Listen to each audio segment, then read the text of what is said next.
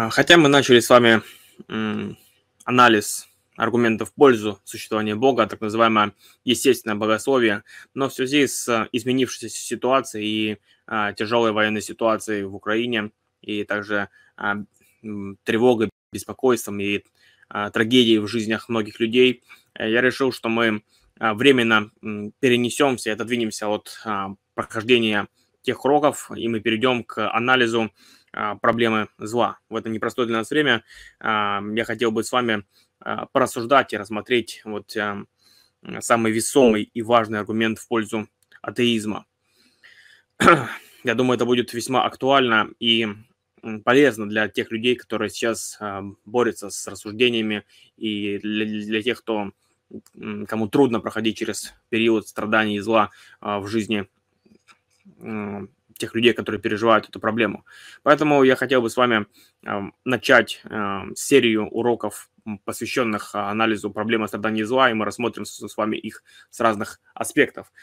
Когда мы видим ширину и глубину человеческих страданий в мире, вызванных будь то природными болезнями или человеческой жестокостью, то я думаю, мы должны признать, что в такие моменты нам трудно верить в любящего и доброго Бога потому что ужасающие страдания в мире определенно, по крайней мере, кажутся свидетельством Божьего отсутствия.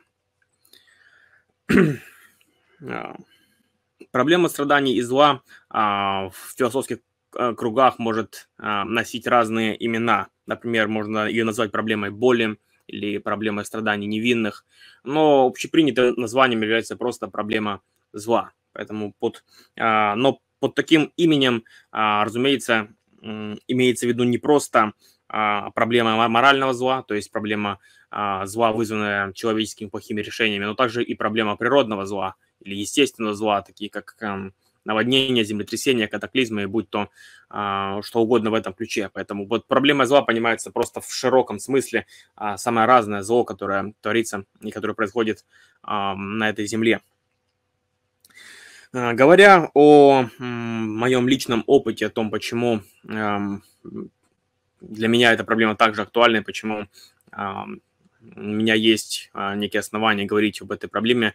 Ну, а, во-первых, потому что я сам живу и родился, живу в Донецке, и я на протяжении всех этих восьми лет военных действий, которые происходят на Донбассе, я живу и несу служение в поместной церкви, в, а, в том месте, которое считается одним из, одним из опасных. И мы с нашей командой несем служение а, по помощи и развитию церкви. Мы помогаем людям и ведем служение на протяжении всех этих лет, поэтому я знаком с тем, что такое военное действие, с тем, что такое потери, с тем, что такое тревога, а, поэтому мне все это знакомо, я а, переживаю это все вместе с людьми на протяжении а, всех этих лет. Война также была тем фактором или одним из тех факторов, который способствовал моему осмыслению проблемы зла, когда я переживал и видел все то, что происходит, все, все эти ужасы, которые есть. Я также жил периодически и учился в Киеве, и это также место, где с тем связано много моих приятных воспоминаний. Я учился там в семинаре, который является моим вторым домом. А, у меня там много знакомых, друзей, поэтому трагедия, которая происходит в Украине сейчас, война, она также а, вызывает огромные отблески в моей душе также. Я сопереживаю всем тем людям, которые проходят через этот период.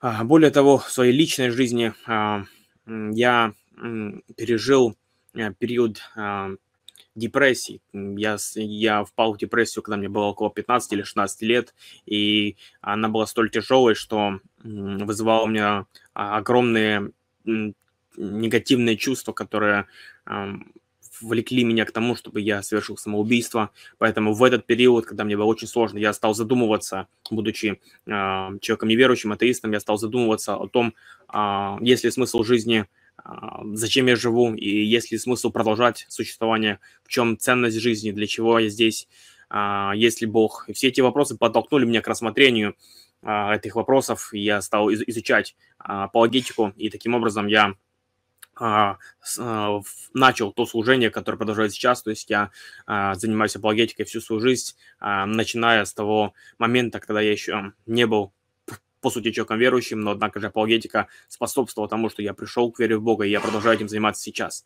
Поэтому, говоря о проблеме зла, а, есть много оснований в моей жизни, когда эта проблема является актуальной, и она играла как положительную, так и негативную роль в становлении моего характера. И поэтому есть а, основания, по которым я считаю, что я также могу а, обсудить эту тему с вами.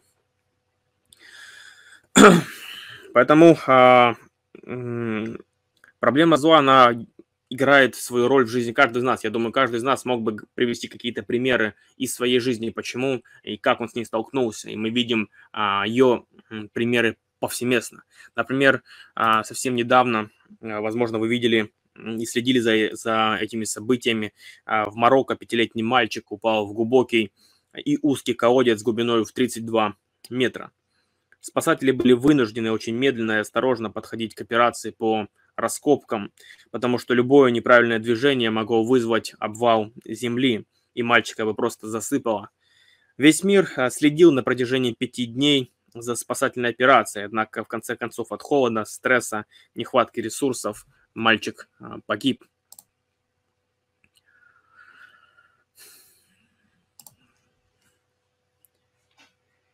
Но не нужно ходить слишком а, не нужно ходить слишком далеко, потому что а, мы все наблюдаем за войной, разразившейся в Украине. Уже тысячи жертв, среди которых дети, многие остались инвалидами и сиротами, огромное количество разрушений. А, на, этом, на этом фото мы видим, как отец опакивает своего а, сына. И мы все сталкиваемся неиз, неизбежно с мучительными вопросами. О боже, почему ты допустил этим детям страдать столь, столь мучительно и болезненно? А почему а, они не могли умереть безболезненно, если им суждено было умереть? Зачем такие бессмысленные, затяжные, мучительные смерти? К чему это все? Я думаю, мы все должны быть честными, что когда мы видим подобного рода проявления зла, а, нам трудно а, поверить в существование Бога. Но важно, чтобы наш анализ состоял из размышлений над этой темой, а не из всплесков эмоций и чувств. Сколь бы сложно ни была проблема страдания эмоционально, сама по себе она не является основанием полагать, что Бога не существует. Одни лишь эмоции и чувства они не могут нам указать, является ли существование Бога реальным или же это просто а, плод нашего воображения. Поэтому важно, чтобы наш анализ а, состоял из а, четких и логических рассуждений, а не просто из наших эмоций. Это не значит, что наши эмоции не важны, однако же в определении истины наши эмоции могут сыграть нами а, плохую игру. Итак, поэтому нам нужно различать, а, как это сделал великий философ Алвин Плантинга, две версии проблемы страданий. Одна из них – это интеллектуальная проблема, и вторая – это эмоциональная проблема.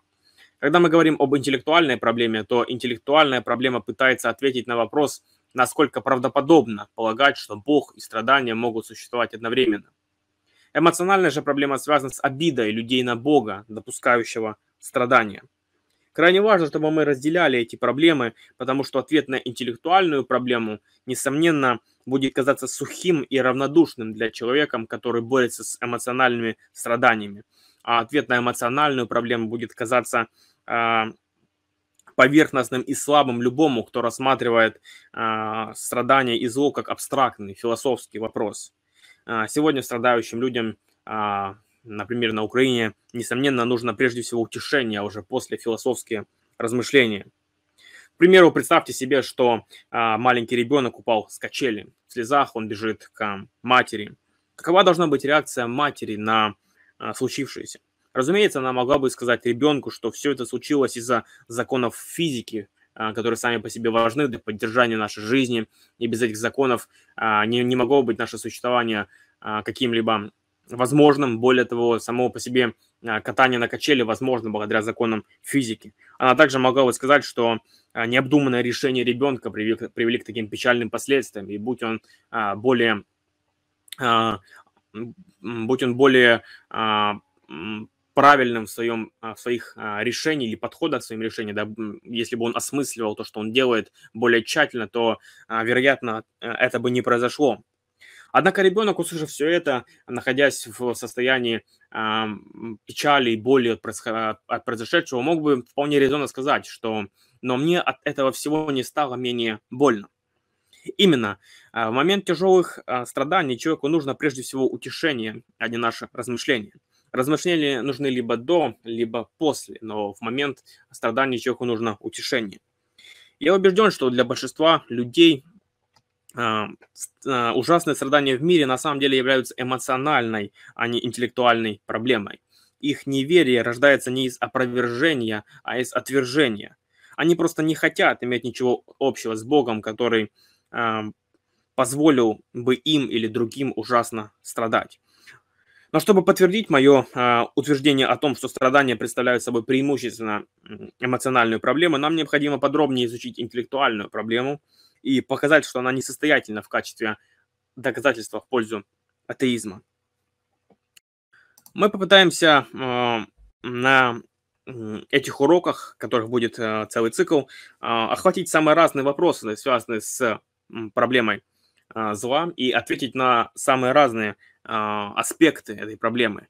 Мы рассмотрим, почему существует зло, мы рассмотрим в целом э, общие философские а, размышлений и ответы на этот вопрос. Мы рассмотрим также происхождение зла с христианской перспективы, почему, согласно христианской точке зрения, а, существует зло, как оно зародилось. Мы также рассмотрим с вами проблему первородного греха. Многие недооценивают эту проблему, но на, самом деле это тоже является проблемой, потому что а, если я рождаюсь уже с виной, я не могу не грешить, то как я могу быть ответственен за, те решения, которые я принимаю, и более того, насколько это справедливо, что мне вменяется грех, который я не совершал. Мы также рассмотрим с вами страдания животных, а, и это тоже одна из тех проблем, которые беспокоят многих, в частности, а, людей, которые привержены теории эволюции, а, или людей, которые задумываются о естественном отборе, о том, Почему мир так жесток в своем животном проявлении, мы также рассмотрим этот аспект.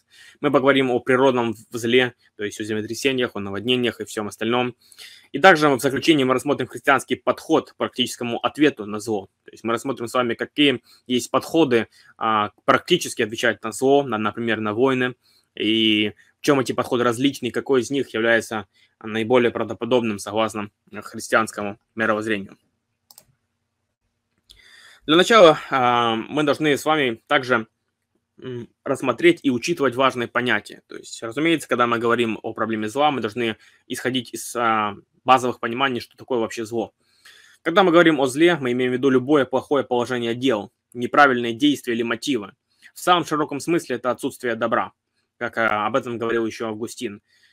Моральное зло – это результат действий людей – природное или естественное зло – это результат действия природного положения дел. То есть это либо а, то, что не вызвано напрямую людьми, либо только лишь а, косвенно или опосредованно вызвано людьми. То есть, например, землетрясение, наводнение, цунами и все остальные а, события, которые не вызваны напрямую человеческой деятельностью.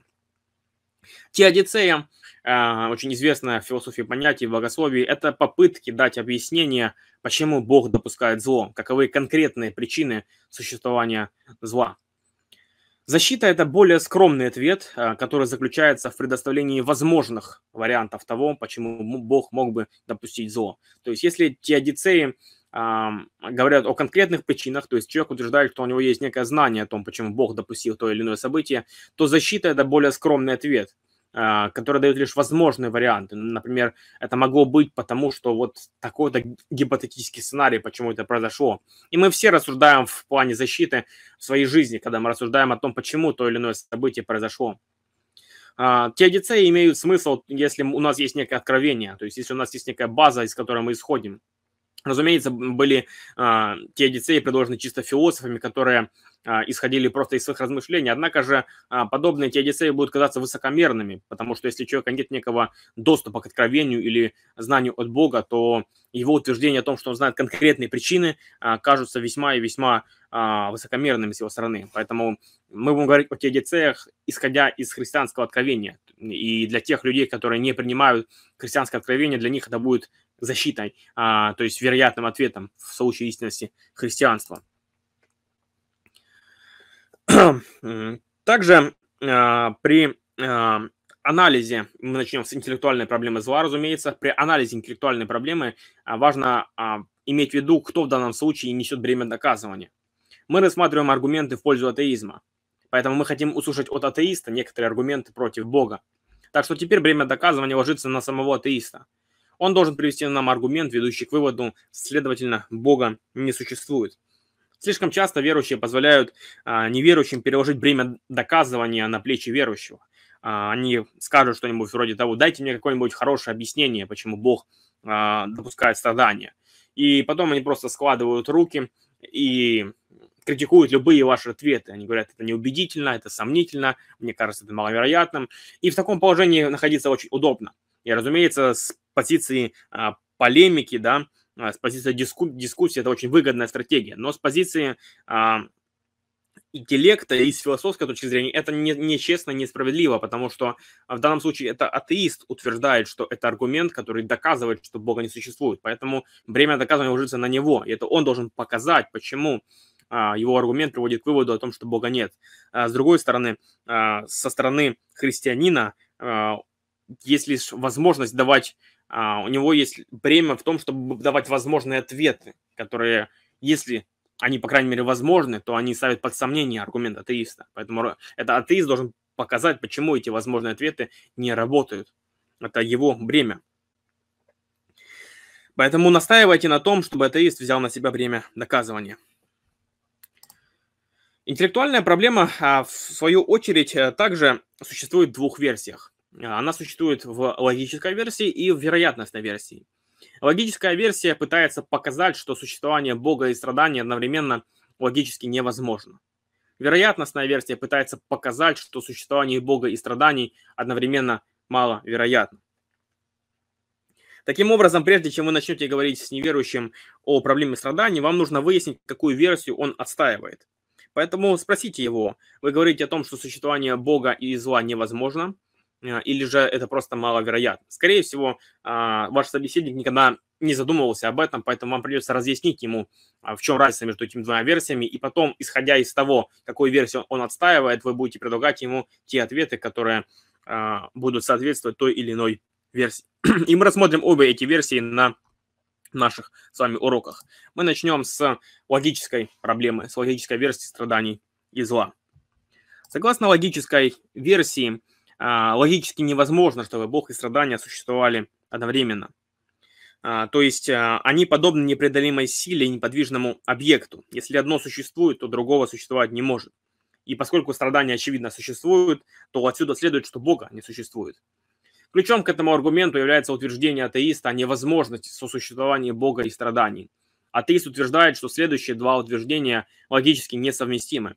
Во-первых, вселюбящий, всемогущий Бог существует. Во-вторых, страдания существуют.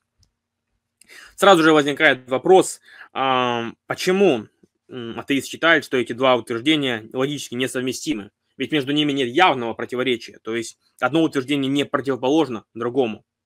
Поэтому если атеист полагает, что между ними существует какое-то э, противоречие, то оно скрытое, оно неявное. И нам нужно выяснить, о каких скрытых предпосылках а, он говорит. И эти скрытые предпосылки помогают нам выявить а, противоречие и сделать его явным.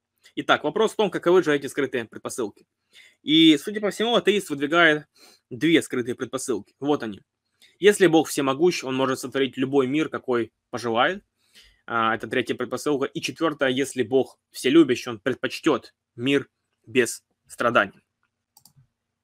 Аргумент состоит в том, что Бог является вселюбящим и всемогущим. И, следовательно, Он как может, так и хочет сотворить мир без страданий. Следовательно, а, в мире нет страданий. Но это противоречит второй предпосылке, потому что страдания существуют. Следовательно, Бог существовать не может.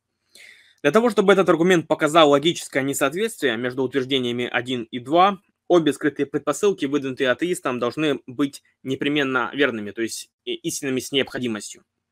Но являются ли они таковыми? Обратите внимание, что говоря о логической невозможности, мы говорим о том, что строго невозможно. То есть мы говорим о, о такой невозможности, как, например, когда мы говорим о том, что невозможно существование женатого холостяка или квадратного круга. То есть это в принципе невозможно ни при каких условиях. Вот такого рода аргумент выдвигает сейчас атеист. Поэтому э, нам нужно рассмотреть, действительно ли э, эти предпосылки являются неизбежно истинными. Рассмотрим третью предпосылку. Если Бог всемогущ, Он может сотворить любой мир, какой пожелает. Является ли это неизбежной истиной? Нет, если возможно такое, что у людей есть свобода воли. А, ведь м, логически невозможно заставить кого-то что-то сделать свободно. Свободно. Это также логически невозможно, как сделать круглый квадрат или женатого холостяка. Всемогущество Бога не означает, что Он может осуществить логически невозможные вещи. А, более того, нет такой даже а, вещи, как логически невозможно. Это просто противоречивое сочетание слов. И мы говорили об этом детальнее на уроке о всемогуществе. Мы рассматривали с вами, что значит понятие всемогущества. И для тех, кто не знаком с этим, а, вы можете увидеть этот урок в разделе нашей школы. А, и опять же, если неверующий настаивает, что всемогущее существо может сделать логически невозможные вещи, то проблема страданий сразу же испаряется, потому что тогда Бог может сделать так, чтобы он и страдания существовали одновременно, хотя это логически невозможно. А, поэтому в любом случае у атеиста а, в этом случае нет никакой силы. Поскольку возможно, чтобы у людей была свобода воли, то оказывается, что третья предпосылка не является неизбежно истиной.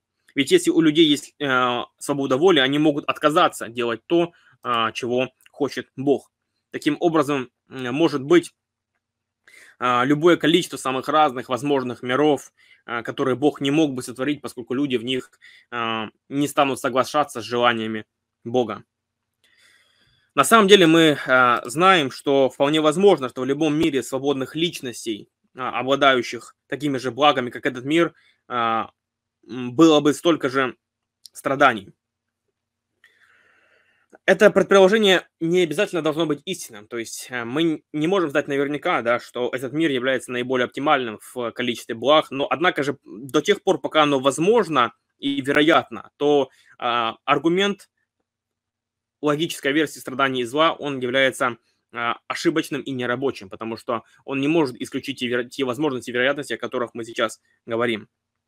Поэтому а, вполне возможно так, что Бог а, не может сотворить любой мир, какой он пожелает, потому что в Божьем могуществе также есть границы. И если его желание состоит в том, чтобы люди были сотворены со свободой воли, таким образом оказывается, что а, он не может гарантировать, чтобы все люди а, поступали так, как он того желает. Поэтому предпосылка третья является а, не обязательно истиной, не истинной с необходимостью, а значит аргумент уже на этом основании терпит крах. Важно также заметить, что в обсуждаемом нами понятии свободы воли мы говорим именно о либертарианской свободе воли, не о компатибилистической свободе воли.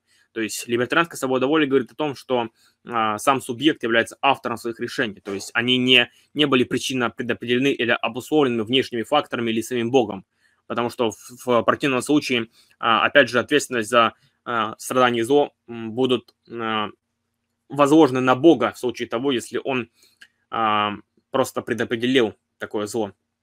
И мы об этом говорили с вами на уроках о а, детерминизме, фатализме и молинизме. Поэтому для тех, кто хочет ну, освежить свои знания, вы можете обратиться к этим урокам.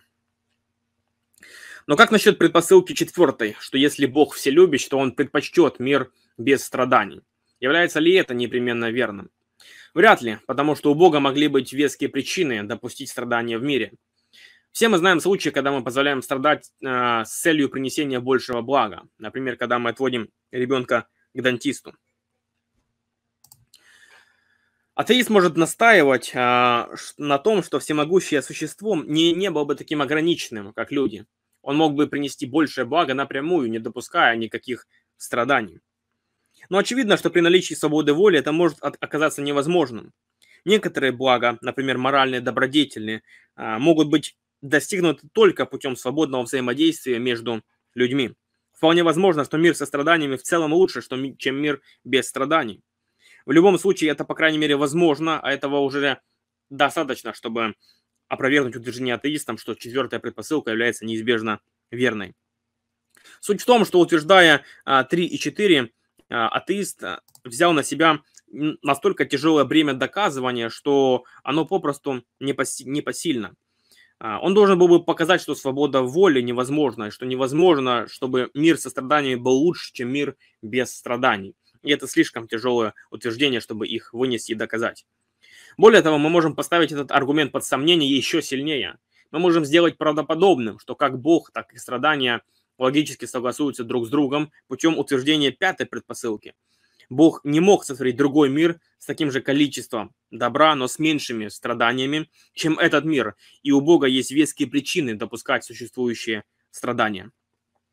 Идея состоит в том, что, а, учитывая человеческую свободу, а, возможности Бога были ограничены. И вполне возможно, что мир с такими же благами, как реальный мир, но с меньшими страданиями, не был осуществим для Бога. Более того, у Бога есть веские причины для страданий, которые Он допускает. И в частности, одной из этих мы уже говорили, это а, моральный рост, моральная добродетель.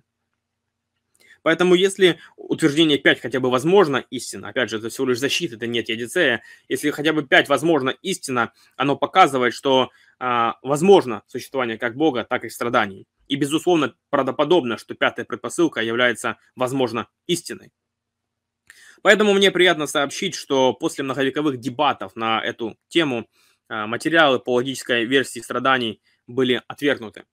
Среди как атеистических, так и христианских философов широко признано, что логическая версия проблемы страданий несостоятельна. А, бремя доказывания, которое она возлагает на плечи атеиста, а именно попытки показать, что сосуществование Бога и страдания невозможны, слишком тяжело вынести. Поэтому даже ведущие философы, атеисты, такие как а, Маки или Роу, которые разрабатывали аргумент от проблемы страданий зла, отказались от логической версии проблемы зла в пользу другой, более тщательно разработанной версии. Таким образом, наиболее древний аргумент, наиболее древняя версия в пользу атеизма, аргументов страданий зла в ее логической форме был отвергнут. И сегодня уже большинство мыслителей ее не придерживаются, хотя она была весьма популярна еще со времен Эпикура. Мы также можем рассмотреть популярные возражения и вопросы, которые возникают на этом этапе. А, первый вопрос таков. Если свобода воли предполагает возможность совершения зла, тогда почему Бог не может согрешить? И ответ на нее будет примерно таков. Потому что Бог является абсолютным стандартом добра, а люди нет. Люди могут лишь стремиться к соответствию стандарту, Бог же им является. Очевидно, что Бог не мог бы сотворить такое же морально совершенное существо, как и он сам, потому что это значило бы, что ему нужно было бы сотворить еще одного Бога. Поэтому, говоря просто, то это возражение неприменимо к Богу, потому что Бог относится к другой категории существ. Второй вопрос таков. Если Бог знал, что многие люди станут плохими, зачем он их тогда вообще сотворил? И мы говорили об этом вопросе, обсуждали его на уроке об открытом теизме, поэтому я просто повторю свой ответ. Вполне возможно, что этот мир является наиболее оптимальным соотношением между спасенными и погибшими, учитывая свободу воли человека и тот факт, что Бог не станет никого заставлять принимать его, так как тогда любовь не была бы возможна. А, Бог творит свою волю даже через людей, которые не покорны Ему. Ты и я не существовали бы, если бы не было атеистов и неверующих в нашей родословной. Мы также не могли бы возрасти духовно так сильно, если бы не было людей, которые влияли бы на нас. Суть в том, что а, Бог не мог бы а, оставить этот же мир, убрав из него некоторых людей, потому что эти люди играют свою роль в Божьем плане. Поэтому, если бы он убрал одного атеиста, то за этим последовала бы цепочка, волновой эффект, и благодаря которому исчезли бы другие люди, в том числе и верующие. Поэтому а, было бы меньше благ. Поэтому, убрав одно зло, возможно, это повлекло бы за тем, что а, было, стало бы вследствие еще больше зла. Поэтому Бог не может просто оставить этот мир, убрав из него те события или тех, тех людей, которые существуют в нем сейчас. А, и тогда возникает вследствие следующий вопрос, да, а зачем тогда Бог вообще решил сотворить людей? И Кларк Пиннок очень а, ясно а, ответил на этот вопрос таким риторическим вопросом. А, почему тем преступникам, которые отвергают Божью любовь и благодать, должно быть позволено препятствовать блаженству тех, кто добровольно ее принял? Таким образом, добровольное отвержение некоторыми людьми Бога никак не мешает другим наслаждаться отношениями с Богом. То есть злые преступники не могут ставить так называемое право вето на Божье решение о том, чтобы дать благо общение с Ним другим людям, которые предпочтут отношения и добро вместо зла. И четвертый вопрос. Получается, что Бог автор зла. И над этим вопросом а, очень долго размышлял Августин. Как вы могли догадаться, нет, потому что зло – это не некая субстанция, которую можно сотворить, а отсутствие добра, как, а, к, какому выводу, как к этому выводу пришел Августин. Это искаженное положение дел. Бог сотворил людей со свободой выбора, это доброе положение дел, но его можно исказить, и тогда появится зло. То есть зло нельзя сотворить само по себе, это лишь отсутствие того добра, которое уже было дано. Поэтому а, Бог не является автором зла в том же смысле, как и я не являюсь а, виновником тех а, злых действий, которые может совершить мой ребенок. То есть я являюсь, а, а, так сказать, автором да, своего ребенка, но мой ребенок, он несет сам а, последствия своих решений и вину за свои решения. То есть я не могу быть ответственным за его решения. Таким же образом, Бог, сотворив людей со свободой воли и с возможностью зла, он не несет ответственность за те решения, которые принимают а, люди. Итак, мы рассмотрели с вами первую часть а, а, проблемы зла, и в следующий раз мы обратимся к более весомой и более тщательно продуманной версии, а, вероятностной версии проблемы зла. А в заключении мы посмотрим а, анимационный ролик от служения разумной веры, который суммирует все аргументы, которые мы сегодня с вами рассмотрели. Божьих благословений вам, друзья. Мы все хорошо осведомлены о страданиях и зле в мире. Ужасающих страданиях. Немыслимом зле – как тогда кто-нибудь может верить в существование вселюбящего и всемогущего Бога? Если Бог существует, то зачем кому-то хотеть поклоняться Ему?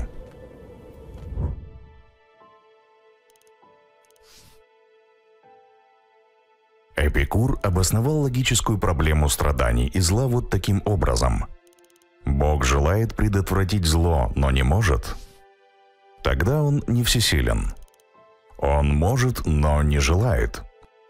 Тогда он злой. Значит, он и может, и желает. Тогда откуда берется зло? Он не может и не желает. Тогда зачем называть его Богом? Другими словами, существование Бога и страданий одновременно логически невозможно. Но мы прекрасно знаем, что существуют страдания, следовательно, Бог не существует. Весомый ли это аргумент? Давайте проанализируем его более пристально. Являются ли эти два утверждения логически несовместимыми? Нет, вот пример двух логически несовместимых утверждений. Дэвид не может быть как женатым, так и холостяком. Но между этими двумя утверждениями нет явного противоречия. Поэтому за этим аргументом должны стоять скрытые предпосылки, которые выявили бы предполагаемое противоречие. Вот они. Если Бог всемогущ, Он может создать любой мир, который захочет. И если Бог вселюбящ, Он предпочтет мир без страданий. Следовательно, если существует всемогущий и вселюбящий Бог, то страдания не существуют. Но поскольку страдания очевидно существуют, атеист приходит к выводу, что Бог существовать не может. Но являются ли две скрытые атеистические предпосылки непременно верными? Рассмотрим первую предпосылку. Может ли Бог создать любой мир, который Он захочет? А что, если Он хочет, чтобы мир был населен людьми, у которых есть свобода воли? Но Богу логически невозможно заставить кого-либо свободно выбирать делать добро. Принуждение к свободному выбору подобно квадратному кругу. Это логически невозможно. Дело не в том, что Богу не хватает могущества для выполнения этой задачи. Дело в том, что сама предполагаемая задача просто абсурдна. Таким образом, вполне может быть неосуществимо создать мир, населенный людьми, которые всегда бы свободно выбирали делать то, что морально хорошо. Так что первая предпосылка не обязательно верна. Следовательно, аргумент терпит крах. А как насчет второй предпосылки? Непременно ли верно то, что Бог предпочел бы мир без страданий? Как мы можем знать об этом? Все мы знакомы со случаями, когда мы допускаем страдания для достижения большего блага. Если даже возможно, что Бог допускает страдания для достижения большего блага, тогда мы не можем сказать, что эта предпосылка непременно верна. Для того, чтобы логическая проблема страданий имела успех, атеист должен был бы показать, что логически невозможно существование свободной воли, и что логически невозможно, что у Бога есть веские причины для допущения страданий. Это бремя доказательства слишком тяжелое. Вполне возможно, что Бог и страдания существуют одновременно. Вот почему философы, даже философы-атеисты, отказались от логической проблемы зла. В итоге мы можем признать, что проблема зла не показывает, что центральные доктрины теизма логически несовместимы друг с другом. Некоторые философы заявляют, что существование зла логически несовместимо с существованием теистического бога. Я думаю, никому не удалось обосновать столь экстравагантное утверждение. Сегодня практически все стороны признали, что логический аргумент несостоятелен. Но едва ли это конец дискуссии. Нам еще нужно исследовать вероятностную версию проблемы зла –